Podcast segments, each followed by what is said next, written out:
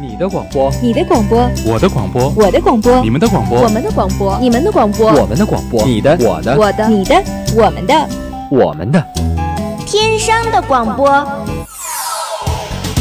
天商广播播四海，校园你我知天下，魅力天商广播，展现真性你我。您正在收听的是天商之声 Top Radio。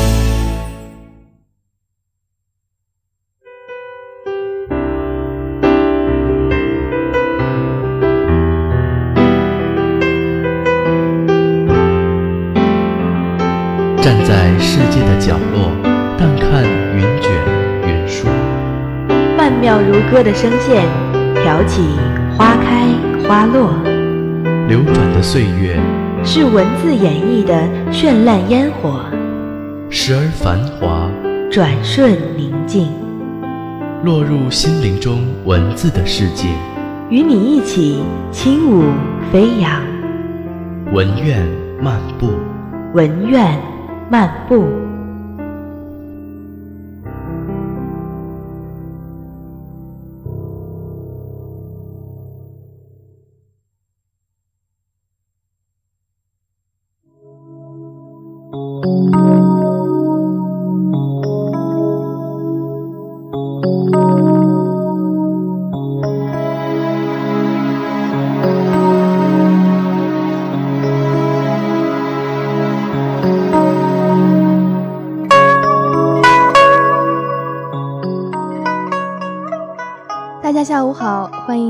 周二的下午准时收听今天的文苑漫步，我是你们的老朋友荣月。大家下午好，我是望航。又是这个梦，梦里的白光漫出来，漫过脚踝，漫过庭前烈烈的茶花，漫过上元节高檐悬挂的火红灯笼，漫过那些。他后来再也不敢触碰的韶光。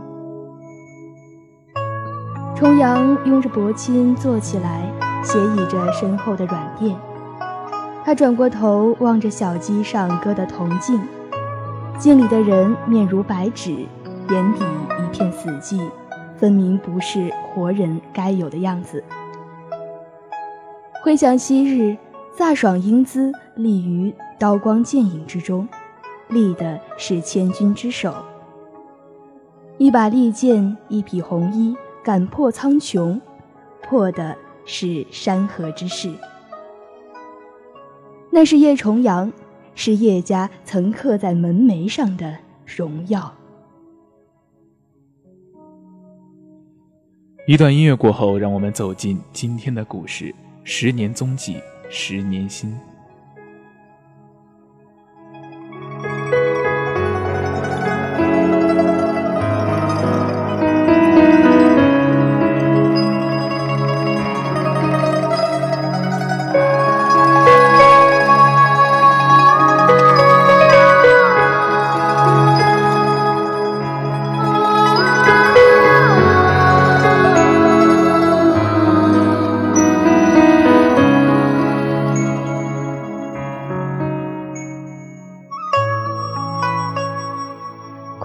春的时候，我总是不自觉地发困。紫云落空的檀木匣里盛着要尽未尽的香。案几后头的青瓷罗珠瓶里斜插着今年最晚的一株琼枝梅，还挂着清晨的寒露。若我没猜错的话，这大概是他开的最后一冬了。一直忍着拖着不肯站。怕是想做这莫冬里最后的决定姿言。我推开窗子，这才发现轩窗下的金腰儿不知何时竟全开了，金灿灿讨喜的一片。金英翠萼带春寒，黄色花中有几般，一点都不像是这天寒地冻里该有的东西，难怪要叫这小东西迎春呢。我卷起衣袖，把手臂伸出窗外。天光下的皮肤更显得苍白异常，紫色青色的血管上，像是只附着一层薄薄的宣纸，仿佛一触就会破掉。好在吹来的风已有了暖意，困意来袭，我就那样趴在窗边睡着了。醒来的时候，睁开眼就蓦地看见阿角坐在床沿那头。一别经年，他还是十年前知其委托的模样，只是神色凄然。重阳，你什么时候来见我们？听闻这话，我才惊觉，阿角他们竟已离世十年了。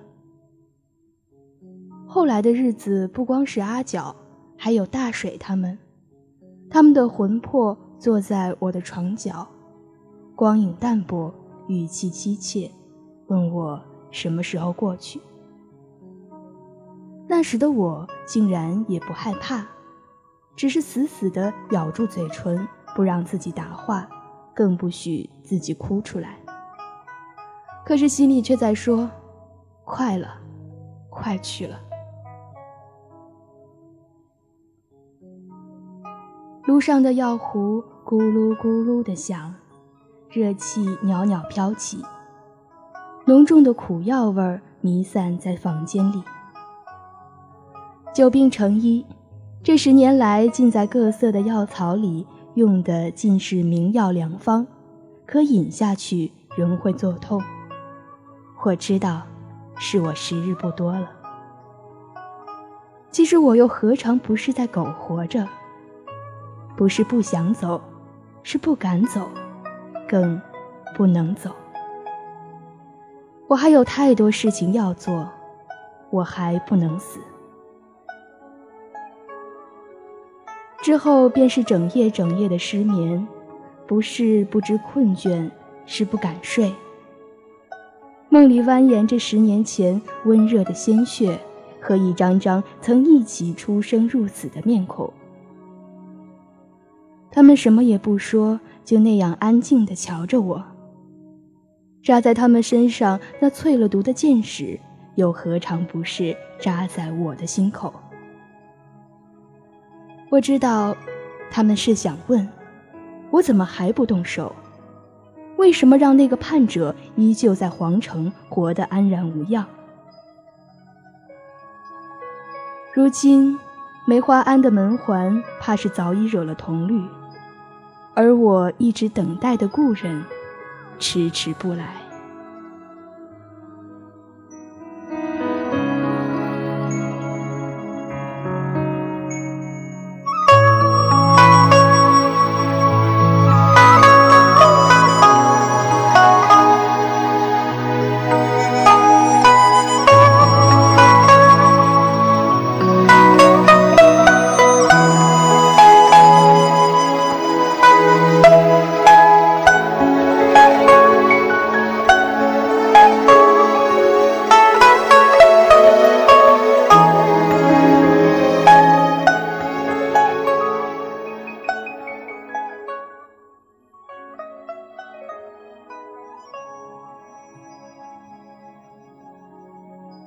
十六年前，临安城。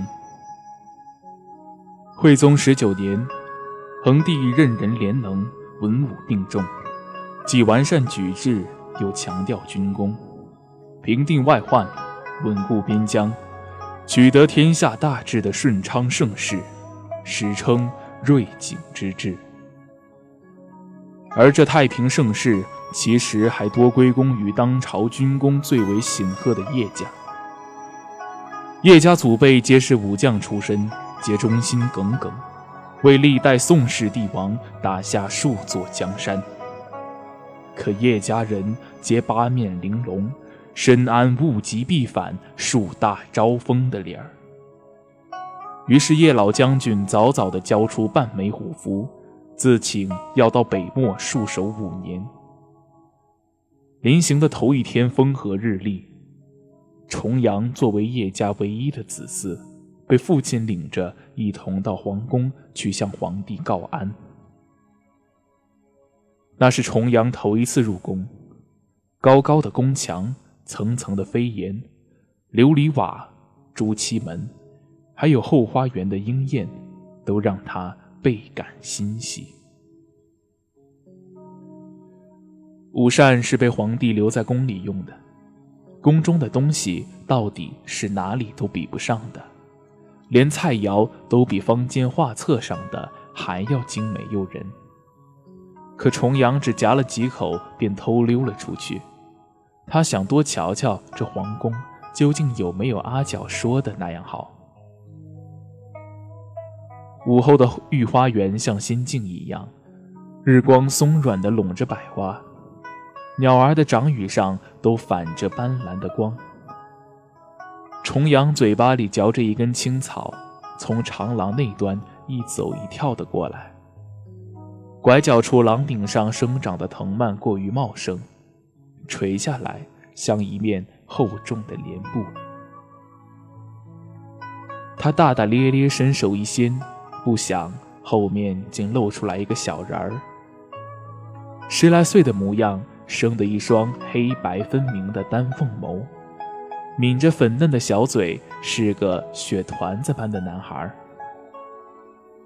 重阳瞧他竖着金皂刻龙纹的发冠，着流云潜水的淡色衣袍，花纹寡淡，面料却是精细无比。聪明如重阳，猜到这应该就是当朝太子宋李煜。刚想屈身问安，可对方大约大约是被他瞧得不自在，面色微怒，提着嗓子先一步开口。大胆，竟敢斗胆窥探本宫天颜，还不快跪下求饶！重阳听着分明稚嫩的嗓音，却端出了十足的架子，不由觉得好气又好笑。他长他两岁，加上从小习武，个头比他高一大截，又向来也是天不怕地不怕的主儿。他居高临下的看着他。小子，你们宋家的江山还是我叶家祖辈打下来的呢。小太子大抵是从未听过如此大逆不道的话，乌黑的眸子瞪得老大，小脸憋得通红，一副手足无措的模样。重阳暗自好笑，故意使劲一瞪眼，也顾不得什么君臣利害，粗着声音喝道：“瞪什么瞪？”还不赶快叫大哥！小太子更加难以置信地睁大眼睛，随即脖子一横，使劲掸了下衣袍，转身就走。在他快走出亭子的时候，却听见身后的那人说：“哎，三年前我救过你的，还记得吗？”当晚的东宫殿，烛光迟迟不灭。殿外点着长灯的小剑轻声催了几回，可小太子不为所动。贴身太监阿柴抄着手在门口来回踱步，心道：今儿个这小祖宗是怎么了？李宇趴在案前盯着跳跃的火苗，一个劲儿地回想自己三年前发生过什么事。直到第二日路过后。花路过后花园的荷塘，看到小宫女勾着脚偷偷采摘莲蓬。石火电光间，那画面就与脑海里被遗忘的那些重合了起来。他想起来了。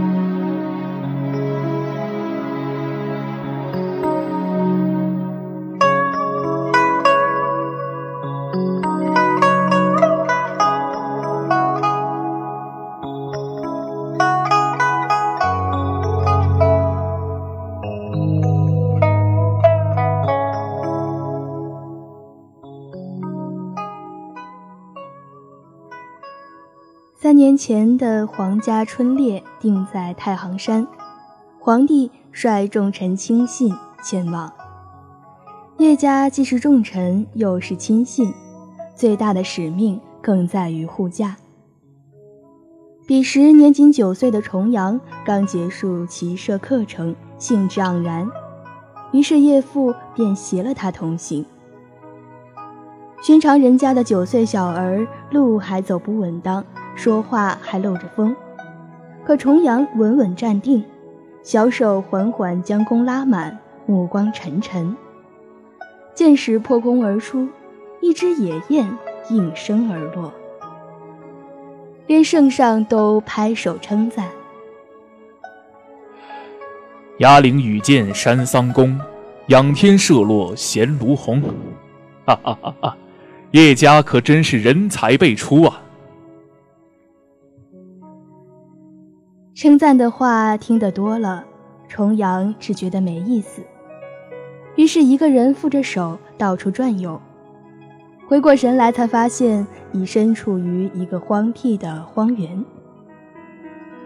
他一路拨开杂乱的枝条，没想到里边竟别有洞天。映入眼帘的是一大片荷塘，荷叶叠叠，满池荷花艳艳。可是他目光一转。瞥见池边一片荷叶下露出的半截衣袍，他蹙着眉，悄无声息地靠近，这才看清，原来不知是谁家的小公子，正使劲儿欠着身子，想摘那颗离得最近的莲蓬。只见他那衣袖被卷至肩头，用力抻直赤裸的胳膊，肉滚滚的小胳膊，莹白细腻。像刚濯洗干净的白藕。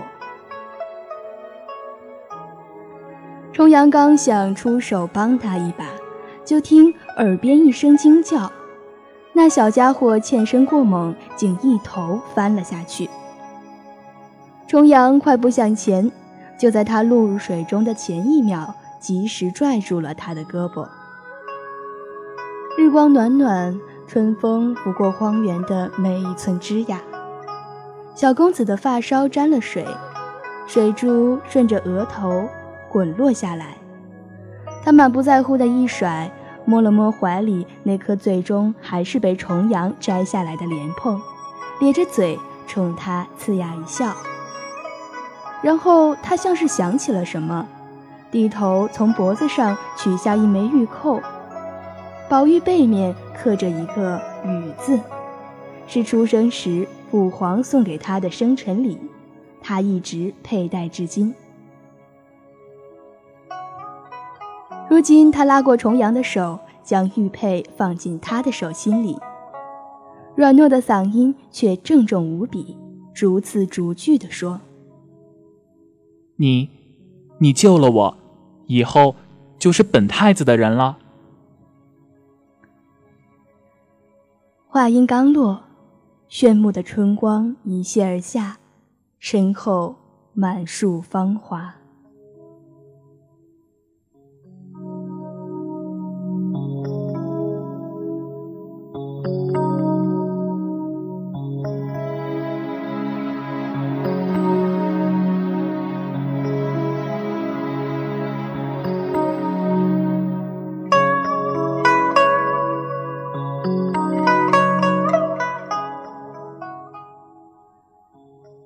是这个梦，梦里的白光漫出来，漫过脚踝，漫过庭前烈烈的茶花，漫过上元节高檐悬挂的火红灯笼，漫过那些他后来再也不敢触碰的韶光。重阳拥着薄青坐起来，斜倚着身后的软垫。他转过头望着小鸡上搁的铜镜，镜里的人面如白纸，眼底一片死寂，分明不是活人该有的样子。回想昔日，飒爽英姿立于刀光剑影之中，立的是千钧之首。一把利剑，一匹红衣，赶破苍穹，破的。是山河之势。那是叶重阳，是叶家曾刻在门楣上的荣耀。清雅低回的琴声适时的响起，携着深夜的寒风，若有似无的飘在耳边。重阳裹上雪兔云锦斗篷，下床拉开房门，风雪扑面，挂在他眼睫上，瞬时融化。晶莹一点，心想着这角山的天气果然变化诡异，手里却是紧了紧斗篷。远处的琴声好像听得更清楚了一些，抬眼却是茫茫夜色，什么都瞧不见。可他知道，穿过这幽深的九曲回廊，在那尽头的亭阁里。确实有一人在拨动琴弦，守着这漫漫风雪夜色的。梁金看着他如一朵灵影独钓的幽兰落在自己身边，琴声戛然。他抬手拂落他肩头的青絮，温声道：“怎么，又做梦了？”重阳的手指漫不经心地划过琴弦，任凭流出几个残破的音调，划破静谧。他垂了眼眸，睫毛轻颤。我总觉得，不该是这样的。一定还有些事情，是我还不知道的。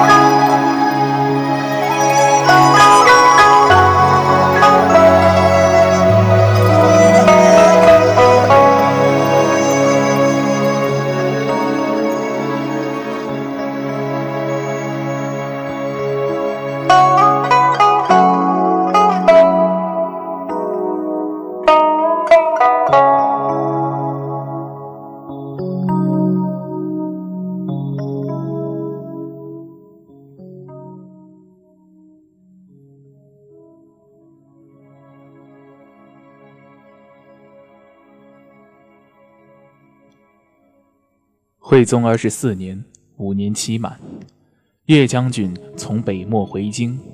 这五年来，边境安稳，百姓安居乐业，北漠也因叶将军的驻守得以大定，实在是民心所向。恒帝龙颜大悦，接着又是一番冗长的封赏。重阳坐在殿下，听得昏昏欲睡。迷糊过来的时候，皇帝已经命人摆好了家宴，重阳便趁着父亲与皇上推杯换盏间，忙不迭地溜了出去。皇宫的阳光一如五年前那般灿烂耀眼。重阳立于殿外的高阶上，舒展四舒展四肢，打了个长长的哈欠。突然寒光一闪，一柄长剑破风而来。重阳心下一惊，快速侧手躲过。他含着怒气抬头，一眼便看到了那个向自己致剑的人。五年未见，高高的长阶下立着的那人，还是当年一袭流云潜水的长服，却早已是展阔的尺码。他目光灼灼，嘴角噙着笑。身后是被日光拉出的修长玉立的影子。重阳望着他形如远山的眉眼，五官都已舒展开来，被凌厉的线条细细分割勾勒，已然是将那君王之姿早早的显现出来，再也不是当年被自己唬得一愣一愣的小男孩了。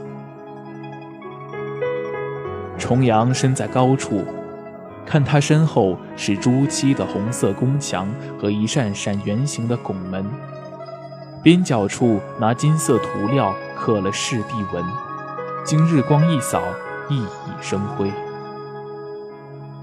他突然恍惚，觉得自己好像从未离开过这皇宫。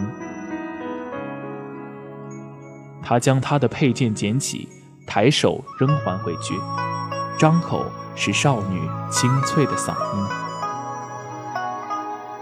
遥想当年，小太子个头还不及我嘞，这一眨眼都快叫我认不出来了。”李宇伸手接住剑，斜眉一挑，戏谑道：“我也没想到，当年逼着我叫大哥的野小子。”竟是个明眸皓齿的丫头。一只青鸟落在远处飞檐的酸泥神兽上，万里晴空，一碧如洗。重阳从高阶上一路跃下，身上还未换下的明月铠叮铃作响。他终于站在了李宇的跟前，眉眼弯弯，总算是。一笑泯恩仇。到入秋的时候，练兵场上时常会多出一个尊贵的身影。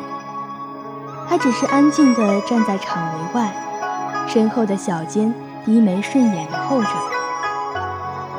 与此同时，训练场上向来严苛认真的重阳，竟会在偶尔回眸的一霎间，面染红晕。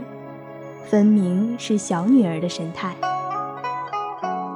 那天正赶上重阳踮着脚打圈张望，阿角走过来，拿胳膊肘撞了他一下，阴阳怪调的咦了一声：“哎，没想到咱这少将易思凡，也是个不害臊的姑娘家哟。”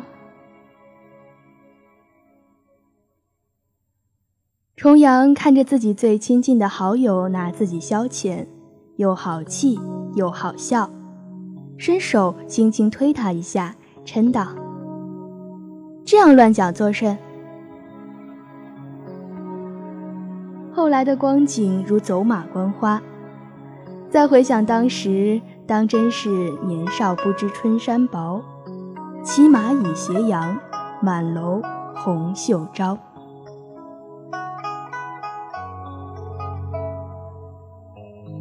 太子十八岁生日那年，叶重阳着实备了一份大礼。那时的重阳已被封为赤羽大将军一年有余。他是叶家唯一的后嗣，虽为女流，但毕竟是叶家之辈，有浑然天成的巾帼气概。戟矛盾剑、兵甲战术皆不在话下。恒帝看他近几年战绩连连。加上叶老将军年事已高，权衡之下，便将这保家卫国的重任交予到了重阳的手中。而重阳人精似的，怎会不明白恒帝真正的良苦用心？他要做的何止是保家卫国？恒帝是要他助太子李宇坐稳着东宫殿的位置。如果说叶家是朝堂上最为忠心的重臣，那么尹相便是让恒帝为难的存在。先不说尹相家族庞大、势力雄厚，但是尹家父辈是宋氏的开国功臣，就足够让恒帝礼让三分。再加上尹相老谋深老谋深算，工于心计。朝中重臣都多少和他有些私交，这一层层盘算下去，尹相竟算是朝堂中最业大根深的树了。可是他若不触及皇室要害，恒帝便也是能忍便忍了。可怕之处恰恰在于，尹相有对皇室有着极强的控制欲。他表面不动声色，实则临安城的一切都尽在他的掌控之中。而重阳所备下的大礼，便是能解开这一死局的法子。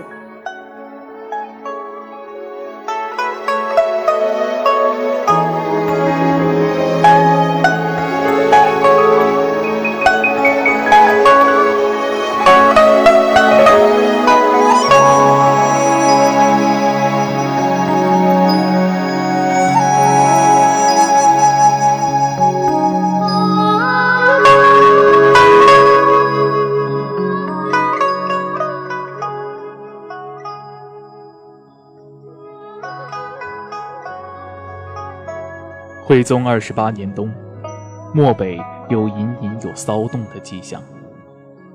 听闻是换了新首领的缘故，传言新王体格如野人一般，勇猛好斗，狂妄自大，不断骚扰掠夺城边百姓，导致边境硝烟不断。重阳知道，机会终于来了，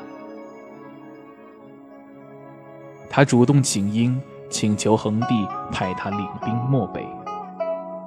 当天夜里。得知消息的李宇怒气冲冲地赶到重阳的住处。他气他糊涂，漠北险恶，又刚易了主，是从未交锋过的对手。他到底还是个女子，怎可草率带兵前去？他气得背着手，转过身，不再看他。可是他又怎会不知重阳心中所想？回想他十八岁生辰过后的这一年来，两人为完成重阳的法子，暗地里不知付出了多少心血。所有的一切都是背着光在地底下进行的，在荒山开造训练营，秘密召集十万精英勇士，没日没夜地进行训练。所有的一切都不能惊动临安城的任何一人。历经数百回月夜下的寒光剑影，终于在漫长的磨练与等待中，黎明军诞生了。重阳的办法便是以动制静，既然动不了影像，那不如主动创造出一个变数，一个完全脱离影像掌控的变数。这个变数就是黎明军。一支由重阳做主将，阿甲为副将，还有诸如大水他们和重阳是生死之交的主干力量所组成的勇猛精良的军队。精兵个个以一敌百，李宇有了这支军队，相当于是有了坚不可摧的后盾。无论尹相今后想耍什么花样，都势必得先问问黎明君的意思。那时的重阳总是站在操练场的瞭望塔上，望着脚下气吞山河的十万精兵，抬眼展望朗朗青天和远处高耸入云的山峦。他心想，自己就是要同这十万人一起，守护好敌雨的锦绣山河。李宇依旧面色铁青，重阳暗自发愁，拿下一根梨木簪，一下一下拨弄着流进八宝香炉里的香灰。抬头却注意到榻前那张檀木屏风上描着的雪莹寒梅图，不由眼前一亮。他一跃而起，跳上了李宇的脊背。温软的手臂勾住他的脖颈，在他耳边嘻嘻一笑，轻吐若兰。今天听扫雪的工人说，梅花庵的梅花都开了呢，你背我过去看看。李宇无奈地叹一口气，当真背他从长街走过，身后是晶莹的碎雪纷扬。他的胸口贴着他宽厚的脊梁，两人心下皆是一片温热的悸动。这飘雪的时候，各宫的主都守着火炉，奴才们趁着这气候，多少也都巴望着能偷些懒。所以此时长街空无一人，只有静谧的宫墙。远处明亮的瓦片覆着薄雪，映着飞檐上的神兽，像是点了光，一派明快安然的光景。他的一呼一吸都落在他的耳边，一缕柔软的长发滑进他的脖颈，他手臂往上一托，把背上的人背得更稳。在他快要睡着的时候忽闻耳边他低低喃语。重阳我多想就这样背着你走完这漫长一生啊。